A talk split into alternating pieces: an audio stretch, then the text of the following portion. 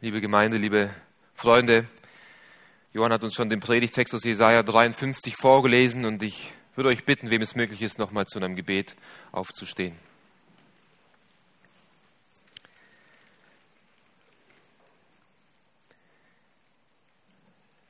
Herr Jesus Christus, ich beuge mich vor dir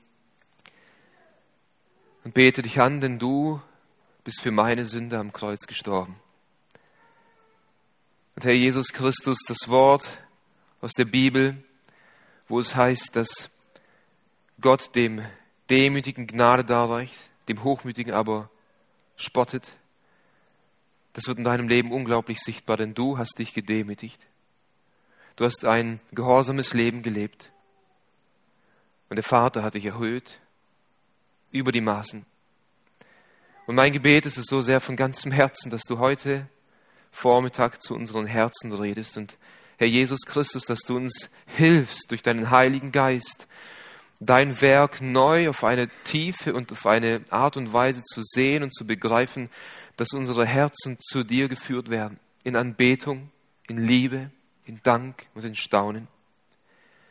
Herr, ich bin schwach und meine Worte sind schwach, aber in deinem Evangelium liegt Kraft, sowohl zu retten als auch zu heiligen. Und darauf vertrauen wir in Jesu Namen. Amen. Ihr dürft euch setzen. Liebe Geschwister, im Buch der Sprüche in Kapitel 29, Vers 2 heißt es, wenn ein Gottloser herrscht, seufzt das Volk. Wenn ein Gottloser herrscht, seufzt das Volk. Und die Vergangenheit, aber auch die Gegenwart bestätigen uns diese biblische Wahrheit. Immer dort, wo Könige oder auch Politiker gottlos oder auch böse gehandelt haben, dort traf es das Volk in negativer Weise. Immer dort, wo Könige und Politiker gottlose und böse Entscheidungen getroffen haben, wirkte sich das negativ auf die Bevölkerung aus und das Volk seufzte unter der Herrschaft von gottlosen Königen. Und genau in so einer Situation befindet sich befanden sich die Juden vor 3000 Jahren. Hier lebte und wirkte der Prophet Jesaja unter der Herrschaft von insgesamt vier Königen in Juda. Vier Könige in Juda. Und die meisten von ihnen versuchten, ein gottesfürchtiges Leben zu leben. Die meisten von diesen Königen versuchten, die Herrschaft gottesfürchtig auszuüben. Aber sie sind in den meisten Fällen gescheitert. In den meisten Fällen haben sie gottlose Entscheidungen getroffen. In vielen Fällen haben sie sogar Götzendienst betrieben und Götzen angebetet. Und die Auswirkung war, dass das Volk seufzte, dass das Volk leidete. Eine gottlose Regierung von einer einzigen Person wirkte sich auf unzählige Menschen im Volk aus. Und aus diesem Grund sehnte sich das Volk Juda nach einem König, der kommen soll, um eine gerechte Herrschaft zu bringen, um Frieden zu schaffen für das Volk. Das Volk sehnte sich danach, dass ein König kommt, der in Gottesfurcht regiert, der nach den Geboten Gottes lebt und der die Gebote Gottes lehrte und durch die Gebote Gottes herrschte. Nach so einem Herrscher sehnte sich das Volk damals zur Zeit Jesajas, weil sie mehr und mehr bedrängt wurden von den Feinden um sie herum aufgrund der Gottlosigkeit ihrer Könige. Und sehnen wir uns heute in dieser aktuellen Situation nicht auch alle nach einem König, nach einer Regierung, nach einem, nach einem Herrscher, der Frieden bringt, nach einem König, der in Gerechtigkeit regiert, der gottesfürchtig regiert, der die Bibel als, das, als die alleinige Grundlage für seine Herrschaft nimmt. Sehen wir nicht aktuell, dass in den meisten Ländern gottlose Könige regieren? Und was ist die Auswirkung davon? Das Volk seufzt. Das Volk seufzt. Und so sehnen auch wir uns nach diesem einen König, von dem wir in den letzten Wochen immer wieder gehört haben. Wir haben, wir haben gehört, dass der, der, der kommende König als Friedefürst kommen wird, dass er kommen wird, um Frieden zu schaffen. Wir haben gesehen, dass der kommende König als, als gerechter und gottesfürchtiger König kommen wird, der in der Kraft Gottes regieren wird. Und wir haben auch gesehen, dass der kommende König als Licht für alle Nationen regieren wird. Und all diese Prophezeiungen All diese Ankündigungen des kommenden Königs gipfeln sich letztendlich in dieser einen großen Prophetie, die wir in Jesaja 53 haben. Und entgegen aller Erwartung des Volkes, entgegen aller Erwartung des Volkes, spricht Jesaja hier nicht von einem prächtigen König, der kommen soll, sondern von einem Leidenden, von einem Dienenden und von einem sterbenden Knecht. Hier spricht Jesaja von jemand, der kommen soll, um sein Volk zu erlösen, aber nicht in erster Linie politisch zu erlösen, von den Feinden um sie herum zu erlösen, sondern von den Sünden in ihnen. Denn das ist das größte Problem des Menschen, liebe Freunde. Nicht die Umstände um uns herum, nicht die Feinde um uns herum, die uns bedrängen, sind das Problem in erster Linie, sondern die Sünde in dir und in mir. Und bevor dieser kommende König, und das ist Jesus Christus, als Friedefürst und gottesfürchtiger König und als Licht der Welt auf diese Erde kommt, um zu regieren, muss er zuerst als Knecht kommen, um zu sterben. Denn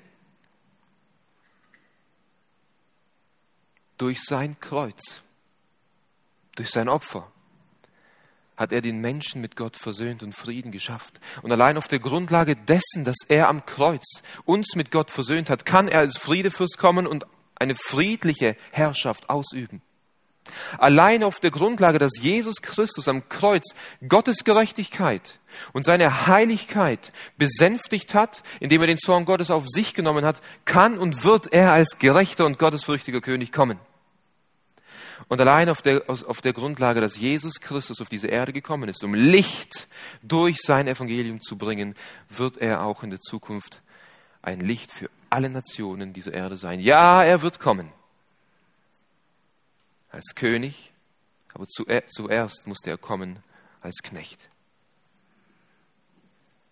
Jesaja prophezeit hier also, bevor Jesus als ewiger und gerechter König kommen wird, muss er zuerst als leidender Knecht kommen. Und wir feiern Weihnachten und wir feiern die Geburt Jesu, aber die Krippe ist unmöglich zu trennen von dem Kreuz. Und Jesus selbst sagt, der Sohn des Menschen ist nicht gekommen, um bedient zu werden, sondern um zu dienen und sein Leben zu geben als Lösegeld für viele. Das Kind in der Gruppe ist nicht gekommen, um sich ein gemütliches Leben auf dieser Erde aufzubauen, ein Haus zu bauen, einen Garten anzupflanzen und Kinder zu erziehen. Er ist gekommen, um zu sterben. Und zwar für deine Sünde und für meine Sünde. Und das wusste Jesus. Und Jesaja 53 liefert uns vier ausführliche und ausschlaggebende Ereignisse aus dem Leben Jesu. Als erstes schildert uns Jesaja das Ereignis, der Knecht Gottes wird abgelehnt, die Verse 1 bis 3. Als zweites, der Knecht Gottes trägt unsere Sünde, Verse 4 bis 6. Als drittes, der Knecht Gottes leidet und stirbt, Verse 7 bis 9. Und viertens, der Knecht Gottes wird erhöht. Verse 10 bis 12. Und hier sehen wir in diesem Kapitel 53 von Jesaja, wie Jesus Christus erniedrigt und erhöht wird. Und wir wollen Christus betrachten und wir wollen von ihm lernen. Als Christen sind wir nämlich berufen, in seine Fußstapfen zu treten. Petrus sagt es, dass Christus einmal für uns gelitten hat, uns ein Vorbild hinterlassen, dass wir in seinen Fußstapfen nachfolgen. Das heißt, dass wir, so wie er auch abgelehnt, so sollen auch wir, werden auch wir abgelehnt. Und wir wollen lernen von Jesus, wie er mit dieser Ungerechtigkeit in seinem Leben umgegangen ist, damit auch wir ein gottesfürchtiges Leben inmitten von Leid leben können. Und lasst uns Jesaja aufschlagen, Jesaja 53 und das erste große Ereignis im Leben unseres Herrn betrachten. Jesaja 53, die Verse 1 bis 3. Hier heißt es, wer hat unsere Verkündigung geglaubt? Und wem ist der Arm des Herrn offenbar geworden? Und er ist wie ein Reis vor ihm aufgeschossen und wie ein Wurzelspross aus dürrem Erdreich. Er hatte keine Gestalt und keine Pracht. Und als wir ihn sahen, da hatte er kein Aussehen, dass wir ihn hätten begehrt. Er war verachtet und verlassen von den Menschen, ein Mann der Schmerzen und mit Leiden vertraut und wie einer, vor dem man das Angesicht verbirgt. Er war verachtet und wir haben ihn für nichts geachtet. Wisst ihr, die Botschaft des Evangeliums ist eine Botschaft, welche die meisten Menschen ablehnen. Die Botschaft des Evangeliums ist eine Botschaft, der die meisten Menschen nicht glauben. Jesaja sagt es hier über sein Volk. Petrus sagt es im Römerbrief. Wer hat unserer Verkündigung geglaubt? Wer hat geglaubt, dass Gott einen Retter schicken wird, der nicht nur unsere Feinde besiegen wird, sondern unsere Sünde? Wer hat dem geglaubt, dass dieser Retter sein Sohn sein wird? Und wer hat geglaubt, auf welche Art und Weise sein Sohn leiden und sterben muss, um uns von unseren Sünden zu befreien? Wer glaubt dem? Wer glaubt diese Botschaft? Wieso ist das Evangelium so eine abstoßende und teilweise für manche Menschen sogar eine grausame Botschaft? Nun, Jesaja liefert uns die Antwort in seinem Kapitel hier, wieso diese Botschaft so abstoßend ist für viele Menschen. Er sagt hier, wem ist der Arm des Herrn offenbar geworden? Der Arm des Herrn. Was ist der Arm des Herrn? Wer ist der Arm des Herrn? Der Arm des Herrn ist Jesus Christus, durch welcher Gott Rettung gewirkt hat. In Jesaja Kapitel 52, Vers 10 ist bereits von dem Arm des Herrn die Rede. Und dort heißt es, der Herr hat seinen heiligen Arm entblößt vor den Augen aller Nationen und alle Enden der Erde sehen die Rettung unseres Gottes.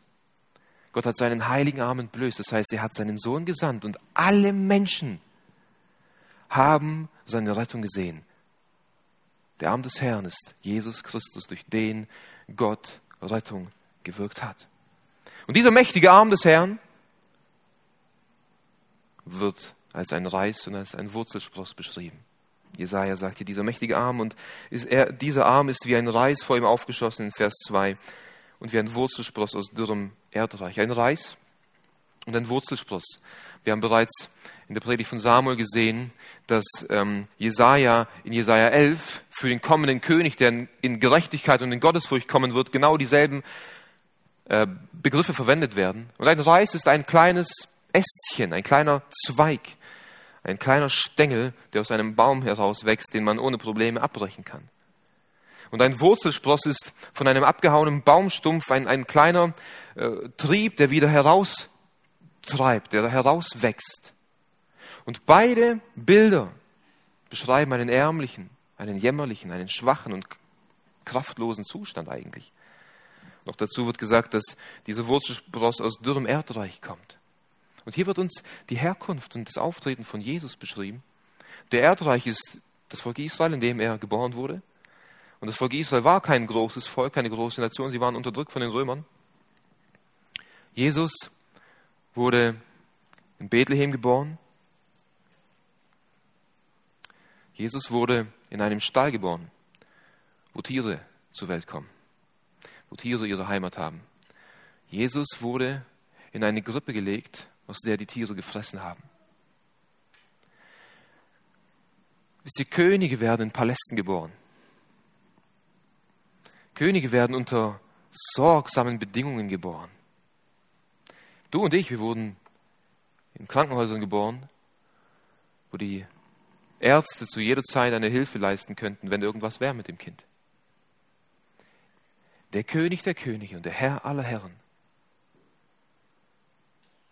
wurde in einem Stall zur Welt gebracht in einer Grippe. Und wenn wir hier vergleichen die einzelnen Prophezeiungen und Visionen, die Jesaja bereits in dem Buch gehabt hat, dann kommen wir zu Jesaja 6 als Beispiel, wo Jesaja den Herrn der Herrscher sitzt auf großem und erhabenen Thron. Und dieser herrliche König sitzt auf seinem Thron und der Saum seines Gewandes füllt den ganzen Tempel. Und die heiligen Engel schweben über diesen König und sie bedecken ihre Angesichter, sie bedecken ihre Füße und sie schwingen mit den anderen, mit den, mit den sechs Flügeln. Und sie rufen beständig, heilig, heilig, heilig ist der Herr, der Herrscher und die ganze Erde ist erfüllt mit seiner Herrlichkeit und der ganze Tempel füllte sich mit Rauch. Auch wenn wir nicht mit Sicherheit sagen können, dass Jesaja hier diesen, diesen, diesen herrlichen König mit dem Knecht aus Jesaja 53 äh, in Verbindung bringen konnte, wir können es heute. Wir können es heute. Dieser König, der von Engeln angebetet wird, wird in einer Gruppe geboren. Wer kommt ihn besuchen? Könige, Mächtige, Prinzen, Bauern, Hirten vom Feld nebenan. Ah, so eine Pracht hatte unser König.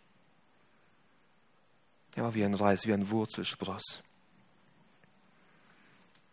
Er erniedrigte sich bis ins Tiefste, bis ins Äußerste.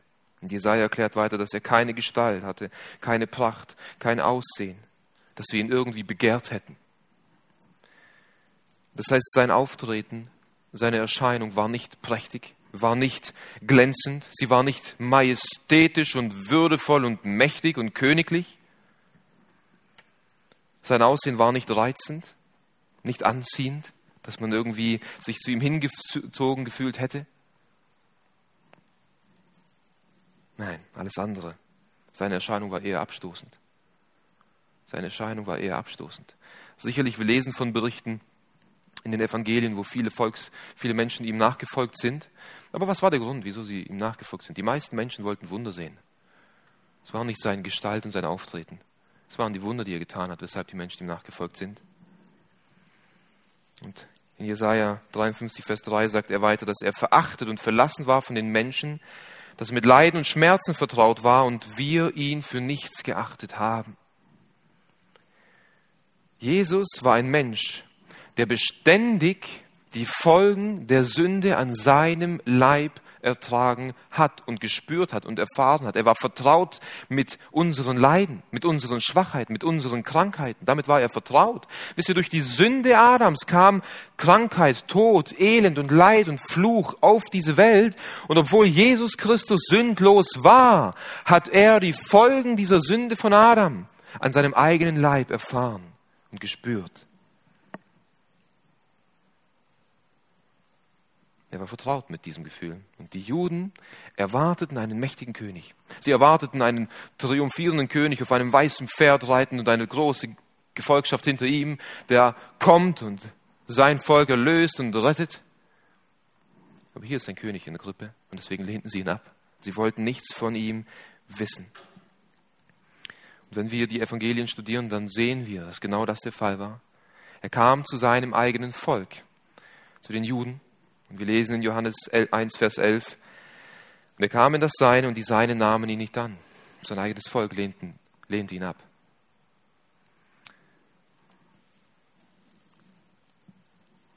In seiner eigenen Familie war er mit Sicherheit angesehen, geliebt und bewundert.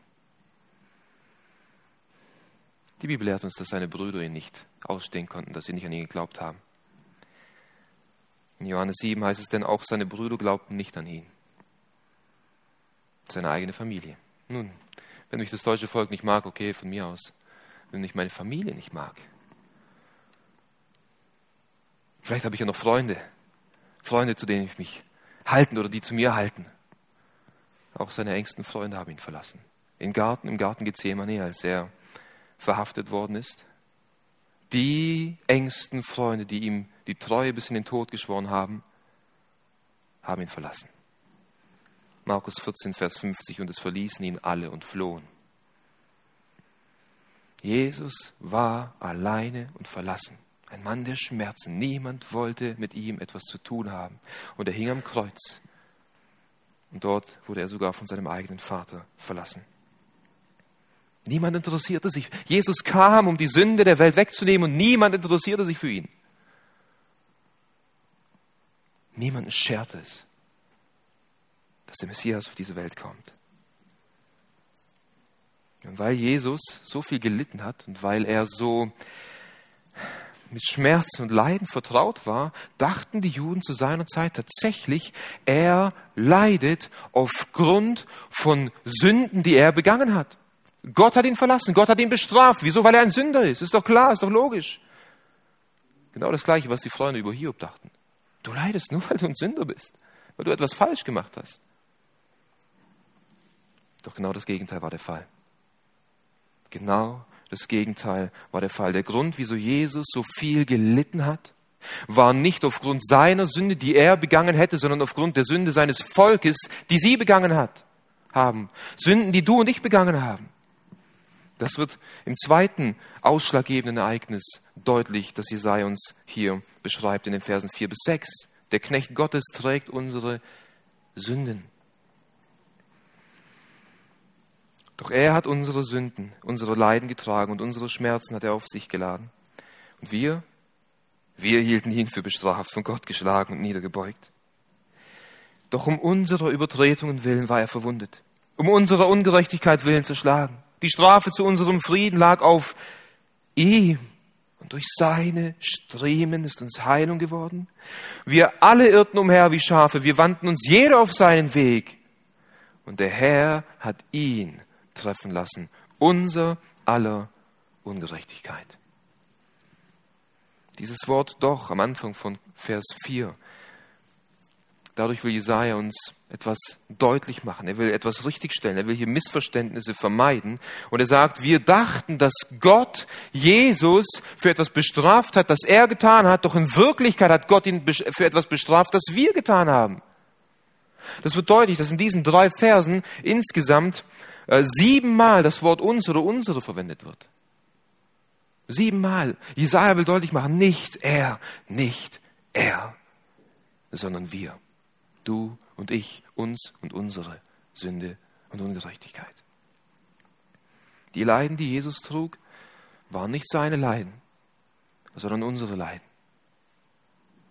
Die Schmerzen, die Jesus auf sich geladen hat, waren nicht seine Schmerzen, sondern unsere Schmerzen. Jesus war nicht wegen seinen Übertretungen verwundet, sondern wegen unseren Übertretungen. Jesus wurde nicht wegen seiner Ungerechtigkeit zerschlagen, sondern wegen unserer Ungerechtigkeit. Und Jesus musste die Strafe Gottes nicht ertragen, damit er mit Gott versöhnt würde, sondern damit wir mit Gott Frieden haben. Nicht er brauchte Versöhnung mit Gott. Er lebte in enger Gemeinschaft mit Gott und mit Frieden mit Gott. Wir brauchten Frieden mit Gott. Und die Strafe zu unserem Frieden lag auf ihm. Jesaja wenn er hier in erster Linie über sich und sein eigenes Volk redet, von uns und unsere, dann können wir hier trotzdem jeden einzelnen Menschen mit einschließen. Denn Jesus ist nicht nur für die Sünde Israels gekommen, um zu sterben, sondern er ist für die Sünde der ganzen Welt gekommen, um zu sterben. Als Johannes der Täufer Jesus sah, wie er auf ihn zukam, rief, rief Johannes mit lauter Stimme, siehe das Lamm Gottes, das die Sünde der Welt wegnimmt. Johannes 1, Vers 29. Die Sünde der, dafür ist Jesus gekommen. Um ein Licht für die Nationen zu sein.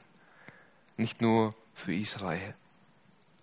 Deine Sünden und meine Sünden haben Jesus ans Kreuz geschlagen. Es waren deine und meine Ungerechtigkeiten, die Jesus ans Kreuz geschlagen haben.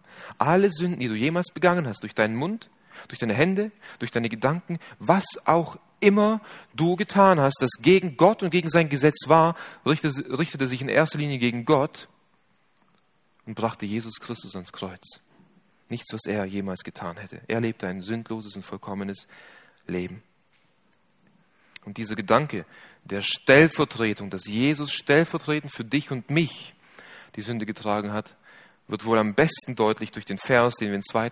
Korintherbrief, Kapitel, 2, Kapitel 5, Vers 21 lesen. 2. Korinther 5, Vers 21. Den, der ohne jede Sünde war, hat Gott für uns zur Sünde gemacht, damit wir durch die Verbindung mit ihm die Gerechtigkeit bekommen, mit der wir vor Gott bestehen können. Das ist das Evangelium. Jesus kam auf diese Welt und lebte ein sündloses Leben. Und Gott, wir müssen hier, das sind juristische Begriffe und Gedanken, die, die hier verwendet werden. Gott, Jesus hat niemals gesündigt und selbst als er am Kreuz als Sünder behandelt wurde, hat er nicht gesündigt, sondern Gott hat dein und meine Sünde genommen und auf ihn gelegt und Gott behandelte seinen Sohn wie einen Verbrecher, obwohl er nichts Böses getan hat. Gott behandelte deinen Sohn und ließ ihn treffen, das, was dich und mich hätte treffen sollen, aufgrund von unserer Sünde. Und jeder, der an Jesus Christus glaubt, ich bin immer noch ein Sünder. Aber die Gerechtigkeit von Jesus Christus wird auf mich gelegt und Gott sieht und behandelt mich jetzt als einen Sündlosen. Es ist ein Tausch stattgefunden. Jesus hat meine Sünde genommen, ich habe seine Gerechtigkeit bekommen. Und Vielleicht verbildlicht ein, ein Beispiel, ein juristisches Beispiel dieses, diesen Gedanken etwas besser. Stellen wir uns einen Gerichtssaal vor. Einen großen, großen Gerichtssaal. Und der Richter ist Gott. Und er sitzt auf seinem Thron, um zu richten. Und auf der einen Seite haben wir die Anklagebank. Und dort sitzt du. Und dort sitze ich. Und dort sitzt jeder Mensch, der jemals gelebt hat. Und gegenüber sitzt Jesus alleine. Und dann beginnt Gott, deine und meine Anklageschrift vorzulesen. Und er liest jede Sünde auf, die du getan hast. All die Lügen, als du damals noch klein warst, die kleinen Diebstähle dort in dem Laden, die unreinen Gedanken dort und alles wird vorgelesen. Alles wird vorgelesen. Und nachdem die Anklageschrift zu Ende gelesen wurde, bleibt kein Zweifel übrig. Diese Menschen dort auf dieser Seite sind alle verdammt zum Tode, verurteilt aufgrund ihrer Sünde gegen Gott. Und das Gericht setzt sich. Und Jesus steht auf. Und er schaut seinen Vater an. Und er sagt, Vater, ja, sie haben den Tod verdient. Denn sie haben gegen dich gesündigt. Aber nimm ihre Sünde, und zwar jede einzelne, und leg sie auf mich. Und ich bin nicht nur bereit, diese Sünde zu tragen, ich bin auch bereit, die Konsequenzen dieser Sünde zu tragen. Ich bin bereit zu leiden. Ich bin bereit, von dir, meinem lebenden Vater, den ich über alles liebe, ich bin bereit, von dir getrennt zu werden. Ich bin bereit, deinen Fluch und deinen Zorn und dein Gericht auf mich zu nehmen. Aber verschone sie. Verschone sie.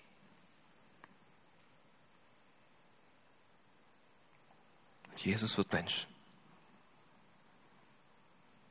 Und genau das passiert. Er nimmt deine und meine Sünde.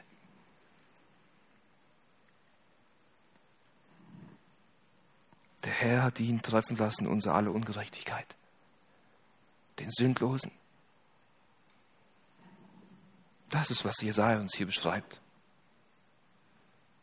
Welche Liebe, welche Gnade, welche Barmherzigkeit dass Gott seinen einzigen Sohn für uns alle dahin gibt, damit wir leben können. Und kommt zu Jesus.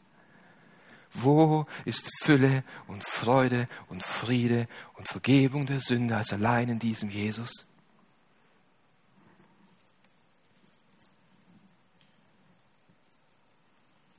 Was ist die Konsequenz gewesen von dem, dass er unsere Sünde getragen hat? Was ist die Konsequenz für Jesus gewesen, dass er deine und meine Ungerechtigkeit getragen hat? Dies wird uns im dritten Ereignis beschrieben, in den Versen 7 bis 9. Der Knecht Gottes leidet und stirbt. Der Knecht Gottes leidet und stirbt. Er wurde misshandelt, aber er beugte sich und tat seinen Mund nicht auf. Wie ein Lamm, das zur Schlachtung geführt wird und wie ein Schaf, das stumm ist vor seinen Scherern, und er tat seinen Mund nicht auf. Er ist weggenommen worden aus der Angst und aus dem Gericht. Und wer wird sein Geschlecht aussprechen? Denn er wurde abgeschnitten aus dem Land der Lebendigen. Wegen der Übertretungen meines Volkes hat ihn Strafe getroffen und man hat sein Grab bei Gottlosen bestimmt. Aber bei einem Reichen ist er gewesen in seinem Tod, weil er kein Unrecht begangen hat und kein Trug in seinem Mund gewesen ist. Sie Gottes Heiligkeit und Gottes Gerechtigkeit fordert Strafe für jede Sünde, die du und ich begangen haben. Aber Gottes Liebe hat ihn dazu veranlasst und ihn dazu bewegt, seinen einzigen Sohn zu schicken, damit er stellvertretend für unsere Sünde stirbt. Das ist das Evangelium. Das ist das Dilemma, das Gott hatte. Sonst hätte er uns einfach vergeben können. Aber Gottes Heiligkeit fordert eine gerechte Strafe. Was würden wir von diesem Richter sagen? Okay, du hast die Frau vergewaltigt und du hast dieses Kind ermordet und du hast dieses, aber ist okay, ich vergebe dir. Wir wollen Gerechtigkeit. Wenn wir schon ein Empfinden für Gerechtigkeit haben, wie viel mehr der heilige Gott. Und er fordert Gerechtigkeit. Aber er hat sie von seinem Sohn geholt. Er hat sie von seinem Sohn geholt. Hier wird Jesus als ein Lamm beschrieben. Ein Lamm im Alten Testament. Wenn ein Lamm geschlachtet wird und sein Blut vergossen wurde, geschah das meistens, in den meisten Fällen, um für die Sünde der Person zu sühnen, die dieses Lamm gebracht hat. Und dann legte man seine Hände auf dieses Lamm und identifizierte sich mit dem Lamm. Und all diese Bilder aus dem Alten Testament, wo Tiere geschlachtet werden, sind nur Schatten, sind eigentlich Bilder auf, den, auf das vollkommene Opferlamm, Jesus Christus. Und obwohl er auf ungerechte Weise angeklagt, misshandelt und gequält wurde, leistete er keinen Widerstand. Er machte seinen Mund nicht auf. Und wisst ihr, was bemerkenswert ist? Er leistete keinen Widerstand nicht nur gegen die Menschen, die ihn gefangen genommen haben. Er klagte auch seinen Vater nicht an. Oh, Herr, wieso hast du das zugelassen? W wieso? Hättest du nicht einen anderen Weg finden können? Nein, nein. Er hat gebeten, wenn es dir gefällt, Vater, dann nimm den Kelch von mir. Aber kein Wort der Anklage, kein, kein Seufzen, kein sich dagegen stellen oder rebellieren. Jesus war ein Lamm, das still schweigend mitgegangen ist zum Kreuz. Und er hat sich schlachten lassen. Und er sagt zu den Soldaten im Garten noch, ey, wenn ich will, dann hole ich jetzt sofort eine ganze Legion von Soldaten, von Engeln, und sie werden euch alle töten. Was glaubt ihr, wer vor euch steht? Aber ich gehe mit, weil das ist der Wille meines Vaters. Und ich liebe meinen Vater und ich tue den Willen meines Vaters. Ich bin ihm gehorsam bis zum Tod am Kreuz. Dann wird er mitgeführt und er kam zu Herodes, zu dem äh, Hohepriester Kaiaphas, Entschuldigung zuerst. Und dort machte er seinen Mund nicht auf. Er wurde geschlagen, machte seinen Mund nicht auf. Wurde er weitergeführt zum römischen Statthalter Pilatus. Auch dort wird er verhört. Jesus antwortete ihm nicht. Weißt du nicht, dass ich Macht habe, dich zu töten oder dir Leben zu geben? Du hättest nur die Macht, hatte sie. Du hast nur die Macht, weil sie dir von oben gegeben wurde. Da wird er weitergeführt zu den Soldaten und ausgepeitscht, bespuckt, geschlagen. Eine Dornenkrone wird auf sein Haupt gesetzt. Er trägt sein Kreuz, wird aufs Kreuz gelegt und Nägel durchtreiben seine Füße und seine Hände. Und er macht seinen Mund nicht auf. Er machte seinen Mund auf, indem er für seine Widersacher betete. Was für ein König, was für ein Herr, was für ein Held.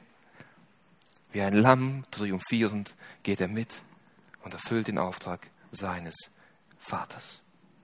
Vers 8 und 9 beschreibt uns dann, wie Jesus aus dem Land der Lebenden hinweggenommen wird, was seinen gewaltsamen Tod beschreibt. Und dann lesen wir in Vers 9, wie er begraben wurde. Dort heißt es, und man hat sein Grab bei Gottlosen bestimmt, aber bei einem Reichen ist er gewesen in seinem Tod, weil er kein Unrecht begangen hat und kein Trug in seinem Mund gewesen ist. Wisst ihr, die, die Juden hatten vor, Jesus wie ein Verbrecher einfach auf den Haufen zu werfen, wo alle Verbrecher liegen. Meistens in der Regel, wenn Menschen hingerichtet wurden, dann gab es dort einen Hügel oder beziehungsweise eine, eine Kuhle und dort wurden einfach die Verbrecher reingeworfen waren ja sowieso unnütze Menschen. Zumindest in den Augen der Römer. Und die Juden wollten, dass Jesus sein Grab genau dort ist, wo die Gottlosen und Übeltäter und Verbrecher liegen. Aber Gott hat einen anderen Plan. Sein Vater hat einen anderen Plan. Aber bei einem Reichen ist er gewesen in seinem Tod. Und diese Prophezeiung von Jesaja erfüllt sich eins zu eins, 700 Jahre später. Wir lesen in Matthäus 27, Vers 57 und 59. Nachdem Jesus gestorben ist, als es aber Abend geworden war, kam ein reicher Mann von Arimathea mit Namen Josef, der auch selbst ein Jünger Jesu geworden war. Und Josef nahm den Leib und wickelte ihn in reines, feines Leinentuch und legte ihn in seine neue Gruft. Gott erweckte diesen Josef von Arimathea, diesen reichen Mann, um genau das in Erfüllung zu bringen, was Jesaja hier prophezeit hat. Und ich denke, ich will zwei Gedanken mitgeben, wieso Gott dies so gemacht hat. Erstens, ja, Jesus wurde wie ein Übeltäter und Verbrecher behandelt, indem er wie ein Verbrecher gekreuzigt und getötet wurde. Aber Gott wollte zeigen, mein Sohn ist kein Verbrecher. Und deswegen lege ich ihn nicht dorthin, wo die ganzen Verbrecher liegen, sondern in ein Einzelgrab. Und des Weiteren, glaube ich, als zweites wollte Gott damit das Wunder der Auferstehung in einem besonderen Maße hervorheben. Denn wenn er einfach in einem Massengrab liegen würde und er auferstehen würde, was würde es viel bewirken? Oder, oder die, die, die Menschen würden nicht viel wahrnehmen wahrscheinlich weil dort sowieso viele Menschen liegen. Aber Gott hatte geplant, ihn in ein Einzelgrab zu legen, einen Stein davor zu wälzen und Soldaten vor das Grab zu stellen. Damit allen Menschen und allen Engeln und allen Dämonen die Macht und der Arm Gottes offenbart wird, indem Jesus aus den Toten auferstand.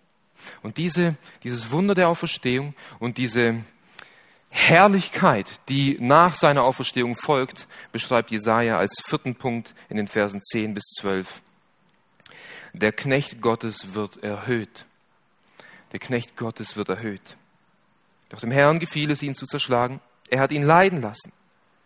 Wenn seine Seele das Schuldopfer gestellt haben wird, so wird er Samen sehen, er wird seine Tage verlängern und das Wohlgefallen des Herrn wird in seiner Hand gedeihen. Von der Mühsal seiner Seele wird er Frucht sehen und sich sättigen. Durch seine Erkenntnis wird mein gerechter Knecht die vielen zur Gerechtigkeit weisen und ihre Ungerechtigkeiten wird er auf sich laden. Darum werde ich ihm Anteil geben an den vielen und mit Gewaltigen wird er die Beute teilen. Dafür, dass er seine Seele ausgeschüttet hat in den Tod und den Übertretern beigezählt worden ist.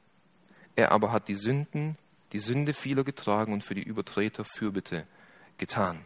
Hier wird uns die Erhöhung, die Verherrlichung, der Lohn Jesu Christi beschrieben. Und wir dürfen nicht denken, liebe Freunde, dass der Tod Jesu am Kreuz irgendwie ein Unfall oder ein Versehen war. Nein, Jesus wusste, wieso er auf diese Welt kommt und Gott der Vater hat seinen Sohn zu einem bestimmten Ziel auf diese Welt gesandt, nämlich um zu sterben für die Sünden der vielen. Und deswegen heißt es hier auch in Vers 10, doch dem Herrn gefiel es, ihn zu zerschlagen. Und Gott gefiel es nicht, seinen Sohn leiden zu sehen. Es gefiel Gott auch nicht, seinen Sohn zu bestrafen für unsere Sünden. Gott ist kein sadistischer Gott. Was Jesaja hier sagen will, ist, Gott freute sich an dem Gehorsam seines Sohnes. Gott freute sich an dem, dass sein Sohn bis zum Tod am Kreuz seinen Auftrag treu ausgeübt hat. Wir lesen immer wieder, wie eine Stimme aus dem Himmel kam zum zur Zeit, wo Jesus gelebt hat und wo Gott gesagt hat, dies ist mein geliebter Sohn. An dem hat meine Seele wohlgefallen. Und Gott schaute auf die Grippe und freute sich an seinem Sohn. Da ist mein Arm. Er wird Heil bringen. Ah. Und er wächst auf und dann sieht er seinen Sohn im Tempel sitzen. Da ist mein Arm. Und der weiß jetzt schon die Pharisäer zurecht. Und dann sieht er seinen Sohn sich taufen lassen und all diese Sachen. Und Gott freut sich und hat Wohlgefallen an dem Leben seines Sohnes. Und dann sieht er seinen Sohn am Kreuz hängen und er hat Wohlgefallen an diesem Opfer. Es war ein Wohlgeruch für Gott. Wieso? Weil er wusste, hier geschieht Erlösung. Mein Plan wird erfüllt durch meinen Knecht. An ihm habe ich wohlgefallen.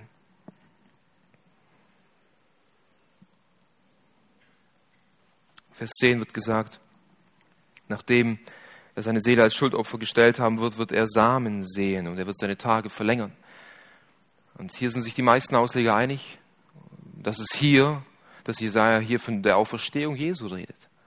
Das heißt, Jesaja sagt hier, und Jesus Christus wird von den Toten auferstehen, er wird seine Tage verlängern, er wird ewig leben und seine Augen werden Samen sehen, Nachkommen sehen. Diejenigen wird er sehen, die er erkauft hat durch sein Blut.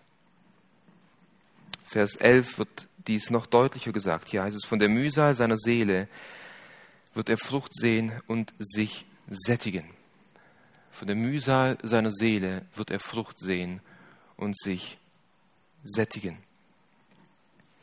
Dieses Wort Mühsal beschreibt nicht nur körperliche Leiden, sondern vor allem auch seelische, innerliche Leiden. Das heißt, Jesus wurde nicht nur körperlich aufs brutalste ähm, geschlagen und gequält und misshandelt, sondern vor allem sein Inneres war aufgewühlt. Als er im Garten war und gebetet hat und Blut geschwitzt hat, war es nicht aufgrund der Peitschniebe der Römer, sondern er hat Blut geschwitzt, weil er wusste, nicht mehr lange und dann wird die Sünde der Welt auf mir liegen und mein eigener Vater wird mich strafen. Und der Zorn, den jeden Sünder in der Hölle für ewig peinigen wird, dieser Zorn wird mich treffen. Das waren innere Mühsalen, innere Qualen, die ihn bewegt haben. Aber hier sagt Jesaja, nach diesen Mühsalen, nach diesen Qualen, nach diesem unerträglichen Gedanken wird Jesus Frucht sehen. Er wird Frucht sehen. Das heißt, er wird diejenigen sehen, die er durch seine Mühsal erkauft hat. Und vielleicht verdeutlicht uns die Geburt eines Kindes diese, diesen Gedanken etwas mehr. Ähm, es ist nicht lange her, dass unser Sohn geboren wurde, ich denke ungefähr drei Monate her. Äh, ich habe meine Frau gefragt, ob ich darüber reden darf. Sie hat mir das okay gegeben. Nicht, dass ihr denkt, wieso redet ihr sowas? Und als es begonnen hat, als die Wehen begonnen haben bei meiner Frau, ähm, da ging es los ohne Betäubungsmittel. Also sie hat die Schmerzen an ihrem Leib vollkommen gespürt. Ich kann es nicht nachvollziehen. Die Frauen, die Kinder geboren haben, können es nachvollziehen. Und ich habe in ihrem Gesicht Schmerz und Leid und Qualen gesehen. Interessanterweise und zu meinem großen Erstaunen, kurz nachdem unser Levi geboren wurde, wurde er auf die Brust seiner Mama gelegt und aus qualvollen und schmerzvollen Gesichtszügen wurden fröhliche, freudige und jubelnde Gesichtszüge. Wieso? Weil sie ihr neugeborenes Kind sieht. Becky, würdest du es nochmal machen? Puh, wahrscheinlich eher weniger.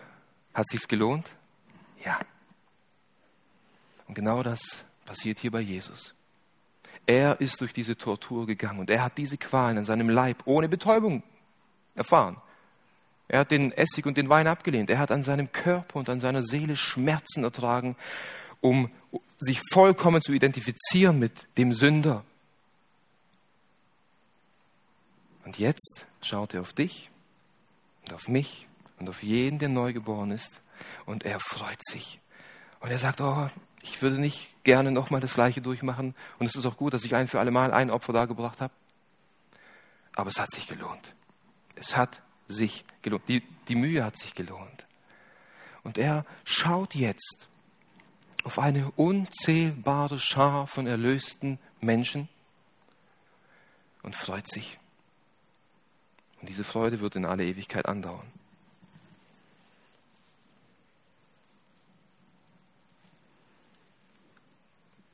Jesaja 12 fasst nochmal alles zusammen. Darum, jetzt fasst Jesaja zusammen, was, was er hier in den ganzen Versen zuvor gesagt hat. Darum werde ich ihm Anteil geben an den vielen und mit Gewaltigen wird er die Beute teilen. Dafür, dass er seine Seele ausgeschüttet hat in den Tod und den Übertretern beigezählt worden ist. Er aber hat die Sünde vieler getragen und für die Übertreter Fürbitte getan. Darum weil er gelitten hat. Darum, weil er gestorben ist. Darum, weil er den Zorn Gottes getragen hat. Darum, weil er von Gott verlassen war. Darum will ich meinen Knecht erhöhen. Gott belohnt seinen Sohn. Gott erhöht seinen Sohn.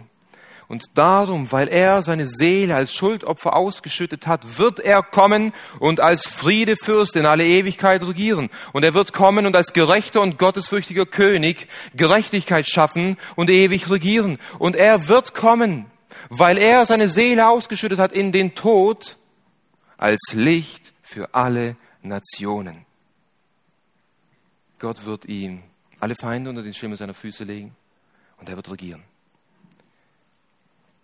Und ich denke, Paulus fasst diesen Gedanken der Erhöhung Jesu Christi auf eindrückliche Art und Weise zusammen im Philipperbrief, nachdem er von den Leiden und Sterben Jesu geredet hat, heißt es in Philipper Kapitel 2, die Verse 9 bis 10. Darum, weil Jesus gelitten und gestorben ist.